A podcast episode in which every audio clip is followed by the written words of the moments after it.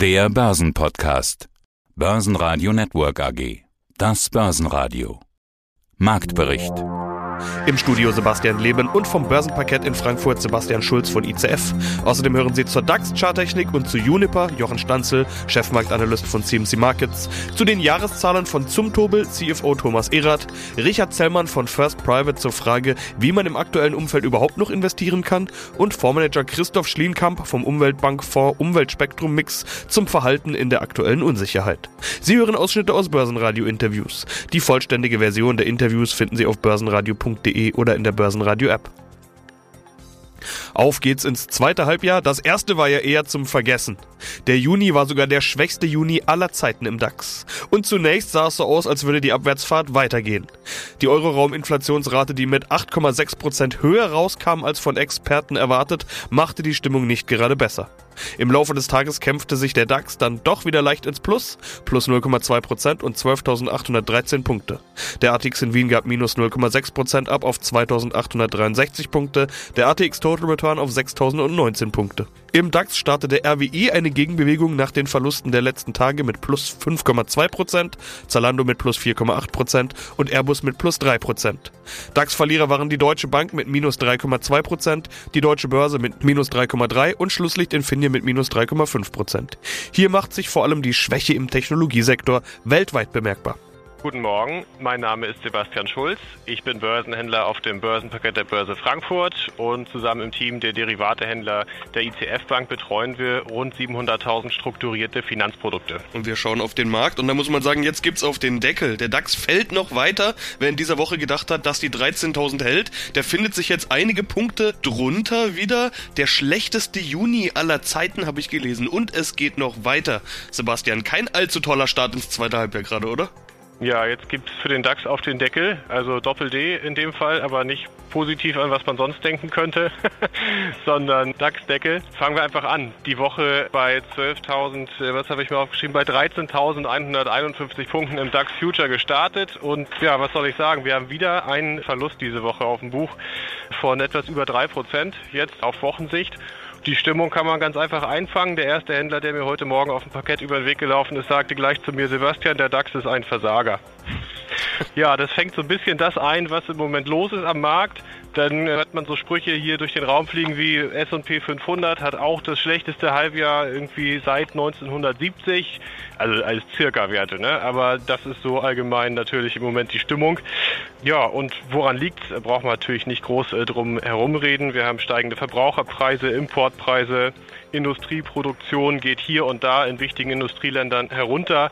Die Zinsen werden steigen und die allgemeine Angst vor einer Rezession ist natürlich da. Um jetzt mal den Schwenk wieder zurück auf den DAX zu machen. Also DAX-Tafel sagt jetzt gerade 12.750 Punkte ungefähr. Also wie gesagt, äh, etwas über 3% auf Wochensicht schon im Minus. Eine richtig schwache Stimmung. Robert Halver hat mir gestern im Interview gesagt, Stimmung am Markt wie im Michael Jackson Video Thriller. Die Zombies tanzen auf dem Friedhof. Ja, und damit kann vor allen Dingen natürlich der DAX gemeint sein. Du hast jetzt gesagt, der DAX ist ein Versager. Aber auch um diesen Versager habt ihr euch gekümmert. Natürlich, wenn da was los ist, dann ist der üblicherweise ganz oben in den Most Actives und die bringst du ja immer mit. Was waren das für Produkte? Was habt ihr mit dem DAX gemacht? Die Kunden haben unter den Most Actives zwei DAX-Produkte gehabt und zwar sind das beides Turbo-Zertifikate auf den DAX. Ein Turbo-Put-Zertifikat von HSBC Trinkhaus und Burkhardt mit einem Strike von etwa 13.902 Punkten. Und interessanterweise haben wir in dem Schein Verkäufe gesehen. Also wenn die Kunden einen Put verkaufen und sich dafür nicht einen anderen Call kaufen, könnte man eigentlich davon ausgehen, vielleicht Gewinne wurden mitgenommen und wir sind ja jetzt auch, wir hatten ein Tief Anfang März im DAX das lag bei, ich gucke mal hier gerade mal rauf, 12.500 Punkten circa. Da sind wir jetzt gar nicht mehr weit von entfernt. Vielleicht gehen die Anleger jetzt davon aus, dass wir hier wieder ein Tief erreicht haben, wo es wieder ein bisschen aufwärts gehen könnte. Andererseits haben wir das nächste Most Active Produkt. Das ist auch ein Turbo-Zertifikat Call auf den DAX mit einem Strike von 12.527 Punkten knapp, der DZ Bank. Und in diesem Schein haben wir ebenfalls Verkäufe. So, was ist da jetzt los?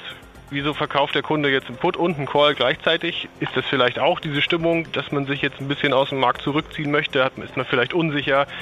Klar, alle wissen, irgendwann geht es wieder bergauf, aber wann ist natürlich die große Frage. Und Deswegen kann man das jetzt als Trendrichtung aus den Most Actives von den DAX-Produkten her gar nicht genau sagen. Jochen, das neue Halbjahr beginnt. Ich habe vorhin gelesen, der Juni war im DAX der schlechteste Juni aller Zeiten. Willkommen also in den Superlativen. Wie ist es denn gelaufen? Also wie schlimm war es in echt? Also es ging mehr als 2000 Punkte nach unten. Wie, wie, du sagtest, das hat es noch nicht gegeben. Tatsächlich ist das nicht nur im DAX der Fall, sondern also im DAX war es tatsächlich ein Abwärtsrekord in einem Monat.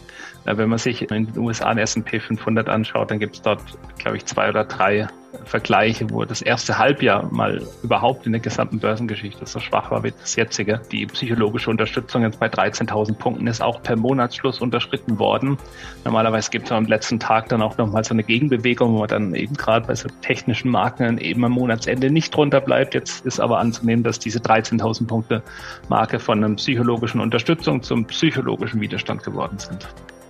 Wie kann es sein? Also gut, die Gründe, die auf den Markt drücken, die kennen wir alle, die haben wir auch schon ganz oft besprochen, aber dass es wirklich so sehr drückt, was drückt da? Ja, die Investoren, die wollen Planbarkeit, aber genau das gibt es äh, gerade an der Börse fast überhaupt nicht mehr. Es gibt schlichtweg keine Mittel gegen diesen drohenden Gaslieferstopp, außer das Abschalten weiter Teile der deutschen Wirtschaft und damit äh, das Risiko einer Rezession. Wir alle wissen, wie die Wirtschaftsdaten bei dem letzten Abschalten der Wirtschaft, das war ja 2020 wegen einem Virus, das wir alle kennen und hoffentlich noch nicht gehabt haben, aber da sind wir einem Virus aus dem Weg gegangen. Jetzt wäre ein neuer Lockdown 2022 denkbar. Dann eben aufgrund der Tatsache, dass viele Unternehmen einfach nicht mehr weitermachen können, wenn das Gas nicht mehr da ist. Also wenn wir jetzt weiterfallen, wie tief es gehen? Also technisch wäre ein Wochenschlusskurs. Da geht es jetzt wirklich um viele Zahlen. Also ich versuche es langsam vorzulesen sozusagen. Ich habe es mir selbst auch aufgeschrieben. Also ein Wochenschlusskurs unter 12.678 Punkten würde bedeuten, eine nächste Eskalationsstufe in dieser Korrektur könnte kommen.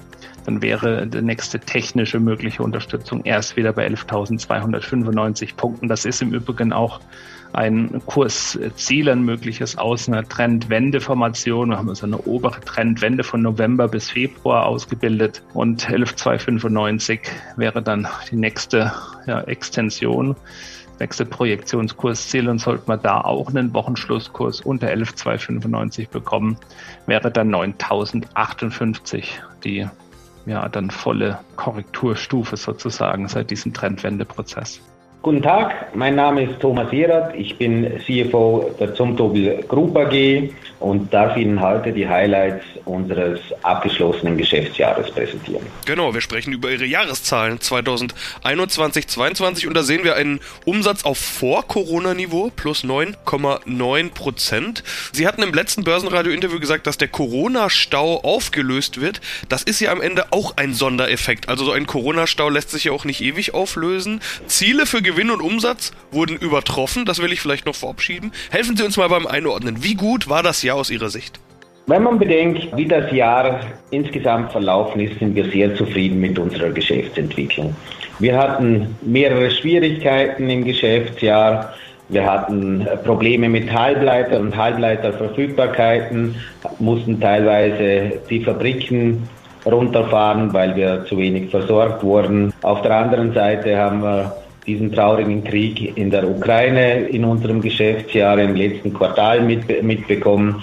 Und auch hier sind die Supply Chains noch mehr gestresst worden. Die Rohstoffe sind nochmals enorm teurer geworden und von den Energiepreisen möchte ich gar nicht erst anfangen ein paar dieser Punkte würde ich ganz gerne vertiefen.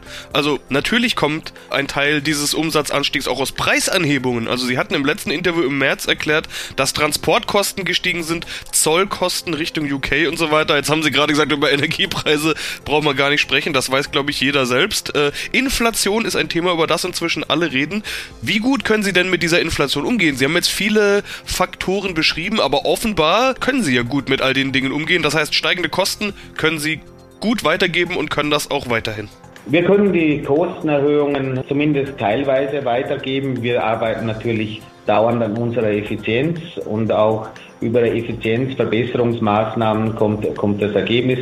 Auf der anderen Seite muss man sehen, wir haben einen Umsatzanstieg von über 100 Millionen Euro gesehen und dann kommt natürlich ein zweiter Effekt dazu, nämlich die Fixkostendegression. Das kommt uns natürlich sehr im Punkt der Profitabilität zugute. Die Fixkosten bleiben gleich, auch bei höherer Aktivität und dadurch steigt das relative Ergebnis an. Mein Name ist Richard Zellmann, bin verantwortlich für Vertrieb und Produktentwicklung bei First Private Investment Management. Wir sind eine Boutique, eine Asset Management Boutique mit Sitz in Frankfurt, schon sehr lange Jahre für unsere Kunden im Asset Management tätig. Ja, das ist das Setting, in dem wir uns befinden. Aber kommen wir jetzt mal dazu, was Sie denn daraus machen. Wie investiert man in diesem Umfeld, beziehungsweise wie investieren Sie in diesem Umfeld? Also ich halte es für besonders wichtig, Fantasie zu haben, äh, kreativ zu sein und nicht nur darauf zu schauen, was habe ich jetzt im Portfolio und muss ich das reduzieren oder anheben, also höher allokieren. Das ist der typische Weg. Der Investor guckt ins Portfolio und sagt, naja, Davon habe ich ein bisschen zu wenig, also mache ich jetzt mehr, weil, die Kurse gefallen sind. Das ist schon mal gut. Also antizyklisch zu arbeiten ist immer gut. Das heißt, jetzt in die tiefen Kurse hinein noch weiter zu verkaufen, halte ich für zwecklos, es sei denn, man braucht gerade sein Geld für irgendwas anderes. Also das ist mal das eine. Antizyklisch agieren und vor allem die Nerven nicht verlieren, weil äh, jede Krise fühlt sich schlecht an, aber in der Krise muss man investieren. Das ist die eine Wahrheit. Die zweite Wahrheit ist, dass es durchaus Produkte, Fonds gibt, die unabhängig von den Märkten arbeiten, marktneutrale Fonds. Wir haben da beispielsweise im Rohstoffbereich große Erfolge erzielt. Also Rohstoffe sind ein interessantes Umfeld. Warum? Nicht nur, weil sie steigen oder weil sie gestiegen sind, das wäre ja auch in die Vergangenheit schauend, sondern weil die Volatilität, die, die Schwankungen an den Rohstoffmärkten so stark gestiegen sind zuletzt, dass ich diese Schwankungen ausnutzen kann. Ich glaube, da kann man relativ überzeugt von sein, dass die Rohstoffpreisschwankungen anhalten werden, sowohl im Energiebereich als auch in anderen Themenbereichen wie Edelmetalle, äh, sodass man daraus sehr, sehr gute Renditen erzielen kann. Also die Antwort ist im Grunde zweiseitig. Das eine ist eben ne, antizyklisch zu bleiben, robust aufs Portfolio zu schauen, das, was zu, zu wenig im Portfolio hat, aufzustocken, wenn, wenn wirklich die Kurse fallen. Und auf der anderen Seite, aber ganz wesentlich, sein Portfolio zu bereichern. Nicht nur mit den konventionellen, sagen wir mal, Werkzeugen, um das Wort Waffen mal außen vor zu lassen, sondern wirklich durch innovative Werkzeuge, wie zum Beispiel Long Short und marktneutrale Fonds und Ansätze, Strategien. Rohstoffe greife ich gleich mal gerne auf. Sie haben da Volatilität angesprochen und das ist schon genau richtig, weil eine Zeit lang hatte man ja das Gefühl, fast egal was man anschaut, es gibt nur eine Richtung, die Kurse steigen. So ist es ja nicht mehr. Da ist tatsächlich Volatilität drin. Es geht auch da, wo es steil bergauf ging, auch mal steil wieder bergunter. Auch teilweise tagesformabhängig, will ich fast mal sagen. Wie aktiv muss man denn sein in diesem Rohstoffsegment? Sehr aktiv, wirklich sehr aktiv. Und natürlich gibt es auch ETFs in diesem Bereich, die man kaufen kann, die aber den gesamten Rohstoffmarkt abbilden. Und da hat man eben dann doch sehr, sehr hohe Verlustperioden, ähm, die man eigentlich nicht möchte, insbesondere als Privatinvestor eigentlich nicht gebrauchen kann. Aber die Institutionellen sehen das ganz genauso. Was wir tun oder was ich empfehlen würde immer, ist, dass man mindestens einmal im Monat das Portfolio komplett neu aufstellt. Das ist ein hochliquider Markt, also wenn man es eben im Bereich der in Publikumsfonds macht, wie wir das machen. Ähm, in unserem Fonds ist es so, dass wir einmal im Monat das komplette Portfolio neu aufbauen und zwar sowohl mit Short-Positionen als auch mit Long-Positionen. Wir können einen Monat die Energiepreise long sein und einen Monat die Energiepreise short sein, gleichzeitig Edelmetalle umgekehrt long oder short. Und diese Flexibilität braucht man in diesem Umfeld. Ansonsten hat man eben genau das, was die Rohstoffmärkte ja lange Zeit hat sehr unbeliebt sein lassen. Sie erinnern sich vielleicht an 2008, da hat man einen dramatischen Verfall an den Aktienmärkten, aber auch an den Rohstoffmärkten. Das hat die Anleger so verunsichert, dass sie jahrelang nicht mehr in Rohstoffe investiert haben. Jetzt haben wir eine neue Zeitrechnung, nämlich wir können heute auch Long- und Short-Positionen in, in einem USITS-Fonds, in einem Publikumsfonds machen für Endanleger. Ganz tolle Sache, dass man dort eben dann wirklich auch von beiden Seiten profitieren kann, also auch wenn die Rohstoffmärkte fallen. Mein Name ist äh, Christoph Schlinkam, ich bin Portfolio-Manager bei der GS&P Kapitalanlagegesellschaft. Wir sind Manager des Umweltspektrum Mix.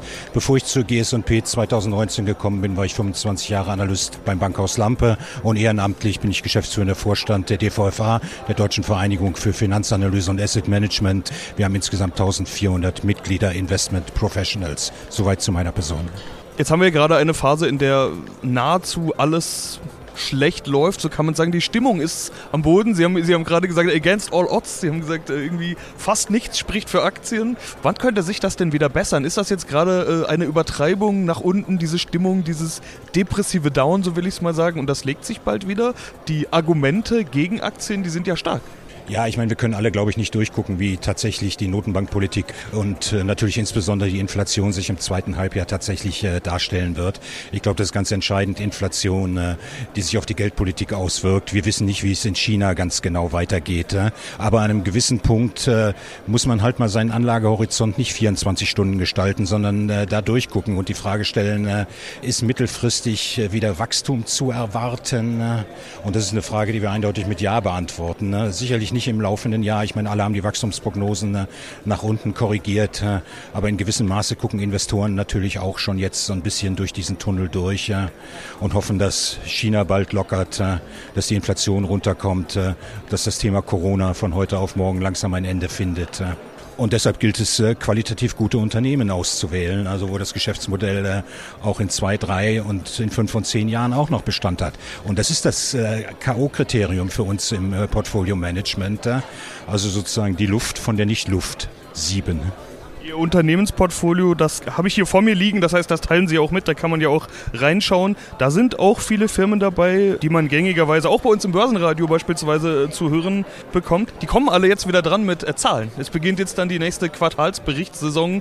Das heißt, für Sie beginnt jetzt wieder die Zeit der vielen Managementgespräche.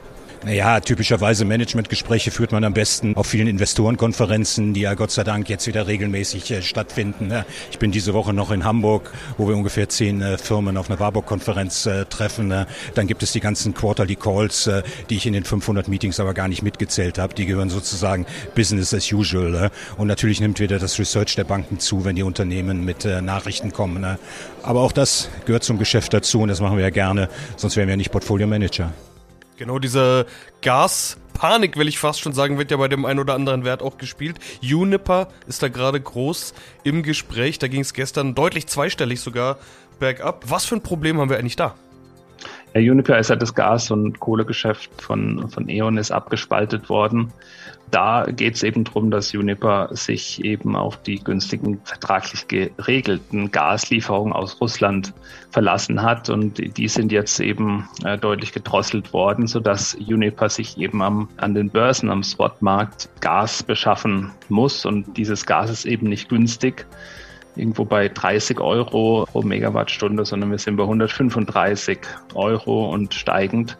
Und das ist ein hoher Einkaufspreis. Auf der anderen Seite kann Uniper eben an die Abnehmer, das sind zum Beispiel Stadtwerke oder in der, in der Industrie eben aufgrund dieser Situation, kann es diese gestiegenen Einkaufspreise nicht weiterreichen.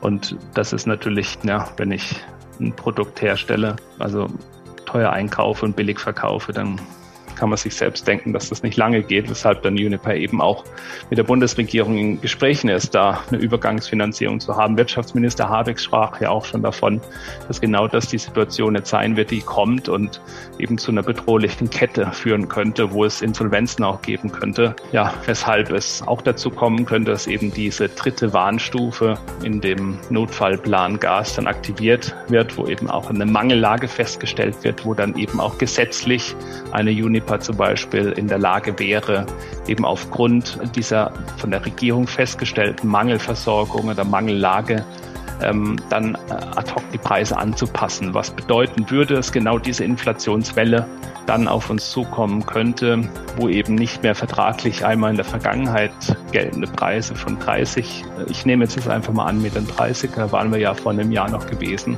Euro pro Megawattstunde bei Gas zählen, sondern eben vielleicht um 135, was jetzt aktuell gehandelt wird. Also das ist etwas, worauf ja, man nicht hofft und äh, vielleicht auch nicht spekulieren sollte, aber äh, was eben derzeit einfach ein Risiko ist, was eben auch erklärt, warum der DAX dann letztendlich so, so schwach war. Börsenradio Network AG Marktbericht